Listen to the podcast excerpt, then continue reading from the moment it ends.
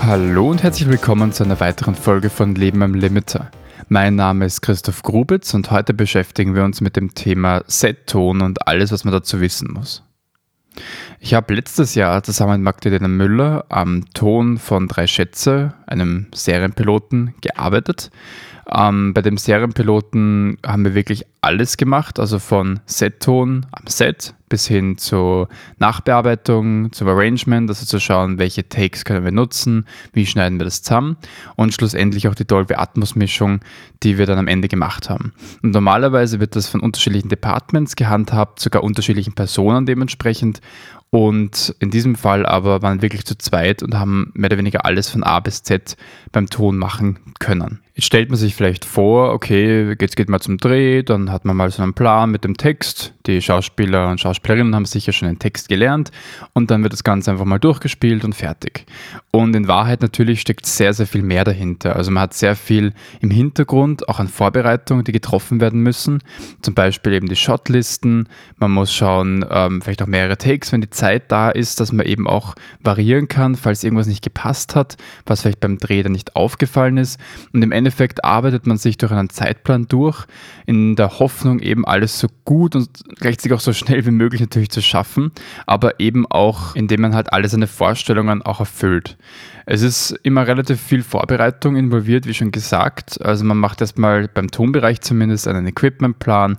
Man überlegt, wie viele Schauspieler habe ich, welchen Recorder kann ich nehmen. Habe ich jetzt zum Beispiel vier Schauspieler gleichzeitig? Habe ich weniger? Wie viele Kanäle brauche ich? Denn es sieht immer so aus, dass immer auf einem Kanal dann das Boom-Mic ist, also das Richtro-Mikrofon mit dem Boom-Operator, der dann den Ton angelt. Und gleichzeitig hat man aber auch noch Lavalier-Mikrofone, also die kleinen Ansteckmikrofone, die an Funksendern hängen und ähm, bei denen man sozusagen den Ton direkt von der Person aufnehmen kann.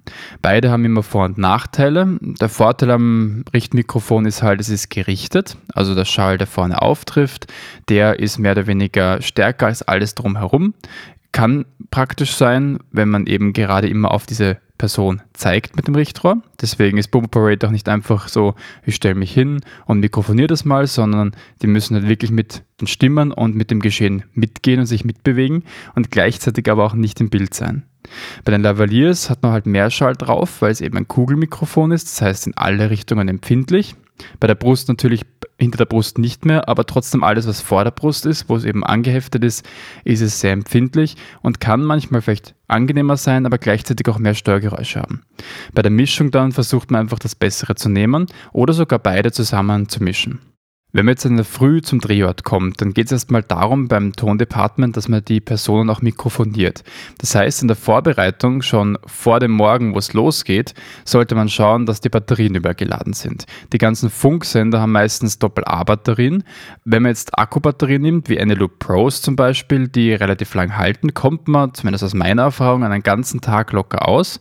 Dann gibt es aber welche, die sind nicht so haltbar und da muss man die Batterien häufig auswechseln. Denn das Schlimmste, was passieren kann, ist, dass man dann die ganze Zeit Batterien wechseln muss oder aber, dass man gar keine Batterien hat und die ganzen Funksender auf einmal sinnlos werden. Das einmal kontrolliert und auch alles aufgeladen und alles ist ready. Dann geht es natürlich darum, dass man die Personen, die Schauspieler, Schauspielerinnen dort verkabelt, beziehungsweise ihnen das Lavalier anheftet an der Haut oder auch einfach den Funksender versucht zu verstecken. Normalerweise will man das natürlich nicht sehen. Das heißt, man muss das immer so intelligent verstecken, dass es eben nicht bei der Produktion und bei der Aufnahme stört. Und natürlich sollte man auch ein bisschen aufpassen, wenn jetzt zum Beispiel Personen Körperbehaarung haben, dass man jetzt nicht unbedingt das da drauf klebt und dann die Körperhaare wegreißt. Also da muss man schon ein bisschen aufpassen und je nachdem, wo man es auch positioniert und positionieren kann, je nach Outfit, ist es auch ein anderer Klang. Das heißt, man versucht da erstmal das Beste rauszuholen und die beste Position zu finden ist diese Vorbereitung getroffen, dann erstmal das Equipment durchchecken. Erstmal reinhören, rauscht es irgendwo, gibt es irgendwo Probleme. Wir hatten zum Beispiel bei einem MKE 600 Richtmikrofon von Sennheiser das Problem, dass die XLR-Buchse schon leicht ausgeleiert war. Das hat dann dazu geführt, dass immer wieder ein Knacken drinnen war. Hätten wir das einfach so lassen und gesagt, ja, ja, passt schon, das wird schon irgendwie in der Post funktionieren, wäre es wahrscheinlich komplett für die Katz gewesen und hätte vielleicht dazu führen können, dass das ganze Projekt oder zumindest der Ton komplett zum Kübeln wäre.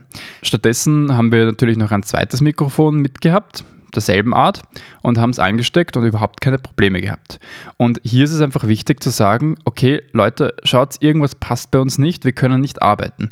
Es ist natürlich immer ungut, wenn dann 40 Leute auf einen warten und man hat das Gefühl, man wird beobachtet, man sollte schneller irgendwie das Problem beheben, weil alle warten auf einen. Aber wenn man einfach sagt, ja, das passt schon und macht es einfach mal, dann kann es sein, dass das später auf dich zurückfällt oder das ganze Projekt mehr oder weniger kaputt geht, einfach nur, weil man nicht sagen konnte, es geht noch nicht, wir müssen dieses Problem gerade noch lösen.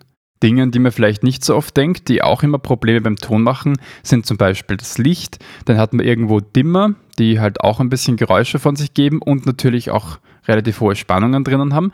Kann es sein, dass das auch selbst XLR-Kabel, die eigentlich nicht so störanfällig sind, auch beeinflusst. Und das kann dazu führen, dass man dann ein Brummen drinnen hat oder Störgeräusche, die man nicht haben möchte. Also haben wir immer schauen müssen, dass wir die XLR-Kabel vom Richtrohrmikrofon irgendwie so legen, dass sie halt nicht mit den Stromkabeln vom Licht in Berührung kommen oder zumindest weit genug weg sind, dass sie keine Probleme machen. Das ist auch nicht immer leicht, vor allem wenn man ja am Set relativ viel Licht hat. Dann ist es natürlich auch super, wenn man Handys benutzt, denn jeder hat mittlerweile oder fast jeder hat mittlerweile Handys und die funken halt auch auf bestimmten Frequenzen. Nicht unbedingt immer die, die auch die Funksender haben, aber gleichzeitig sind die Handys scheinbar stark genug, dass sie die Funksender beeinflussen. Das führt dazu, dass wenn jetzt irgendjemand eine Benachrichtigung bekommt oder im Internet surft, habe ich das jedes Mal auf meinen Kopfhörern bei den Funksendern von den Schauspielern und Schauspielerinnen mitbekommen und habe das dann sofort gehört, dass ähm, irgendjemand gerade SMS schreibt, WhatsApp-Nachrichten liest etc. Und dann muss man halt sagen, ja bitte schaut, dass ihr während dem Dreh das Handy bitte in den Flugmodus gebt oder WLAN, weil das eben nicht so stark ist wie der Mobilfunkempfang, denn ansonsten können wir nicht weiterarbeiten, weil es kommen so viele Störgeräusche rein, dass das nicht zu verwenden ist und auch nicht sehr angenehm natürlich für meine Ohren, weil diese Störgeräusche immer sehr laut und sehr impulshaft sind. Und da hat es mich dann auch schon relativ oft geschreckt, weil irgendjemand sein Handy halt nicht abgedreht hat. Auch einmal war ich selber der Übeltäter und das ist super unpraktisch, wenn das Handy natürlich direkt neben den Funkempfängern ist ähm, und man dann diese tollen Nebengeräusche und Störgeräusche hört. Aber jetzt ist es so, wir waren vorbereitet, alles hat gepasst, wir waren bereit für die Aufnahme. So, jetzt gibt es erstmal ein bisschen Absprachen mit der Regie. Wie soll das Ganze ausschauen? Vielleicht noch irgendwie das so machen, vielleicht noch irgendwelche Kleinigkeiten, die angepasst werden. Und dann geht es eigentlich schon los. Dann hört man eigentlich nur noch von der Regie auf Position. Dann kommt die Frage Kamera, dann kommt die Antwort Kamera läuft und schlussendlich dann Ton und dann meine Aufgabe als Tonmeister, Ton läuft und die Aufnahme läuft. So ist immer die Abfolge natürlich wünscht man sich, dass der Ton vielleicht ein bisschen früher schon rennt. Allerdings darf man nicht vergessen, wenn diese Zwischenrufe kommen, wie äh, Ton oder Kamera läuft, das braucht man in der Aufnahme nicht haben. Dementsprechend macht schon Sinn, dass man noch am Anfang ein bisschen Vorlaufzeit hat für den Videoschnitt und dann nachher den Ton startet. Wichtig dabei ist, man sollte immer schauen, dass die Takes richtig beschriftet sind. Dafür gibt es normalerweise auch eine eigene Person, die das macht. Ansonsten einfach zu schauen, dass der Ton halt immer durchrennt. Bei vielen Recordern, zum Beispiel beim Mixpre, kann man einfach auf Aufnahme drücken und er macht gleich eine neue Aufnahme, ohne dass man zuerst Pause und dann wieder auf Aufnahme drücken muss. Dann ist es wichtig, dass man da wirklich keinen Part vergisst oder einfach auslässt, weil es kann ja sein, dass man sich irgendwas einfängt oder halt aufnimmt, dass man dann vielleicht auch später gebrauchen kann. Daher ist mein Ratschlag immer, so viel Ton wie möglich laufen zu lassen, aber natürlich nicht den Überblick verlieren und immer die Beschriftungen durchgeben und dann nicht irgendwie versuchen, das zu vertuschen, weil kommt man am Ende nicht mehr zusammen oder ist nicht mehr gesynkt mit Kamera Kamera und Ton, dann hat man echt Probleme, sich irgendwie noch zurechtzufinden. Was ich auch gemerkt habe als Tonmeister, und das betrifft jeden Tonmeister oder Tonmeisterin, dass man, wenn irgendwelche Probleme sind, sofort etwas sagen sollte. Das heißt, ich hatte zum Beispiel dann mal Flugzeuge im Hintergrund, irgendwelche Bohrgeräusche, einfach zu sagen, Cut, und diese Aufnahme, auch wenn sie noch so toll war, auch wenn noch so sehr die Regie und die Kamera und alles zufrieden war, zu sagen, der Ton passt hier nicht, bitte vermerken, wir müssen das nochmal drehen. Und da darf man, sich, darf man sich wirklich nicht irgendwie zu schade sein, weil im Endeffekt profitiert jeder davon, dass man das sauber macht. Natürlich ist das auch immer mit gewissen Einschränkungen verbunden. Ich kann jetzt nicht hergehen und sagen, ich hätte gerne zehn Takes, damit da wirklich der Ton hundertprozentig perfekt passt. Das würde auch die Kamera wahrscheinlich nicht machen, weil ansonsten das ganze Zeitbudget gesprengt werden würde.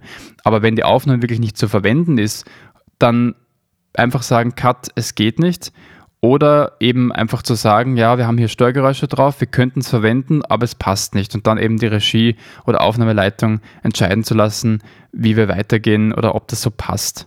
Ein weiterer Faktor, an den man nicht denkt, den ich jetzt noch vorhin vergessen habe, ist die Synchronisation zwischen Bild und Ton. Denn man kann natürlich alles irgendwie mit dem Ton synchronisieren, wenn die Kamera selbst auch Ton aufnimmt. Man könnte den Ton mit der Kamera aufnehmen, das heißt einfach von einem Audiogerät in den Ton in die Kamera schicken, ist aber oft nicht so empfehlenswert, weil die Vorverstärker nicht so gut sind und das führt halt zu Rauschen oder zu Klangveränderungen, je nachdem, wie gut die Verstärker beim, bei der Kamera sind. Und meistens ist es dann so, dass man eben einen Timecode benutzt. Das heißt, man synchronisiert die Zeit von zwei Geräten. Vorzugsweise natürlich über Funk, weil dann braucht man nicht die ganze Zeit an der Kamera per Kabel angeschlossen sein. Wir haben da die sogenannten Nanolockets benutzt. Die halten mehr oder weniger sich gegenseitig synchron und führen dazu, dass man auf beiden Clips, also auf dem Bild und auf dem Ton, äh, dann einen Zeitcode drauf hat, den man ganz leicht in der Videoschnittsoftware synchronisieren kann, der auch nicht asynchron rennt. Denn wenn man nur den internen Mechanismus benutzt, kann es sein, dass die Zeit dann leicht abweicht. Denn das Gleichbleiben oder das Behalten der genauen Zeit ist viel komplizierter, als man denkt. Denn übers Internet kann man sich schnell mal die aktuelle Zeit, auch von der Atomzeit äh, standardisiert, einfach holen. Aber unterwegs auf solchen Rekordern geht die Zeit im Rekorder weiter mit. Und das kann dazu führen, dass nach ein paar Tagen vielleicht die Zeit schon ein paar Sekunden asynchron ist. Und bei der Aufnahme reichen ja schon ein paar Frames, also ein paar Bilder, dass man den Ton, das Bild nicht mehr gescheit synken kann oder die einfach verzögert laufen. Da ist es wichtig, dass sowohl Kamera als auch Tongerät immer miteinander synchronisiert sind und immer auf demselben Timecode sind, damit eben nichts passieren kann. Und das zu überprüfen ist während der Produktion sehr, sehr wichtig, denn in der Post-Production hat man keine Freude, wenn Ton und Bild auseinanderlaufen und man alles händisch synchronisieren muss und wieder finden muss. Während dem Aufnahmetag oder Drehtag ist es auch wichtig, mit dem Boom Operator immer in Kontakt zu stehen und zu sagen, ja, so klingt es besser, so klingt es nicht gut. Dann kann es sein, dass der, die Person wieder im Bild ist, weil einfach äh, zum Beispiel eine Totale aufgenommen wird mit sehr, sehr viel ähm, links und rechts natürlich an, an Inhalten und man kommt halt mit der Tonangel nicht gut hinein, weil man immer irgendwie im Bild ist. Und solche Aufnahmen sind immer eine besondere Herausforderung. Da muss man eben schauen, wo kann man sich hinstellen, ist man eh in keiner Spiegelung drinnen. Teilweise war dann die Maggie in einer Mikrowelle drinnen, ähm, von der Spiegelung her, was eben auch nicht geht. Und all das muss man halt bedenken und immer in Rücksprache bleiben, wie etwas klingt und gleichzeitig halt eben zu schauen, dass man auch nicht im Bild ist und gleichzeitig den Ton halt bestmöglich irgendwie mit dem Richtrohr aufnehmen kann.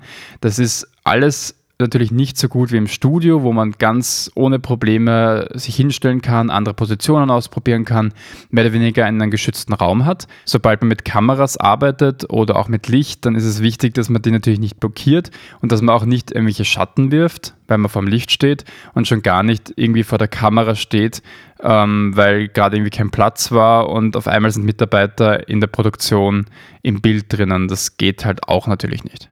Allerdings gibt es schon die Möglichkeit vom Sound Department, dass man sagt, man möchte eine Nurtonaufnahme machen. Das bedeutet, man spielt sozusagen die ganze Szene eins zu eins wieder nach, mit dem Unterschied, dass die Kamera dieses Mal nicht läuft und auch, dass vielleicht das Licht nicht unbedingt leuchten muss oder zumindest nicht so, dass es eben vom Bild her passt. Denn man kann jetzt nur den Tonaufnehmer mit dem Mikrofon und dem Richter extrem nah rangehen, weil man eben nicht schauen muss, dass man nicht im Weg ist, sondern man kann einfach rangehen, das aufnehmen und die Schauspieler, Schauspielerinnen spielen das einfach nach und man kann dadurch eine saubere Tonaufnahme bekommen, die man als Backup hernehmen kann oder einfach mal zur Sicherheit irgendwo speichern kann und gegebenenfalls verwenden. Denn oft bei vielen Aufnahmen ist es so, dass natürlich die Schauspieler und Schauspielerinnen sich bewegen, Gläser in die Hand nehmen, irgendwelche Aktionen durchführen und die machen alle Geräusche und diese Geräusche kriegt man nie wieder raus. Und wenn ich das dann nachvertonen möchte im Foley, also im Studio, dann kann ich eigentlich nur diese Klänge drüberlegen, aber ich kann jetzt nicht unbedingt irgendwie ein zweites Glas danach hinzufügen oder versuchen, irgendwelche Sounds zu faken, weil eben dieser Originalsound von dem Glas zum Beispiel immer noch drauf ist und ich den eben nicht wegbekomme. Daher sind nur Tonaufnahmen manchmal auch praktisch, dass man sagen kann, spielst das bitte nach, aber eben ohne irgendwelche Geräusche zu machen. Eben nur so zu tun, als ob das Glas angegriffen werden würde, als ob ähm, meine Tastatur tippt, damit man eben eine saubere Tonaufnahme und eine saubere Sprachaufnahme vor allem bekommt. Am Ende des Tages dann ist noch zu guter Letzt wichtig, dass man die ganzen Aufnahmen auch sichert.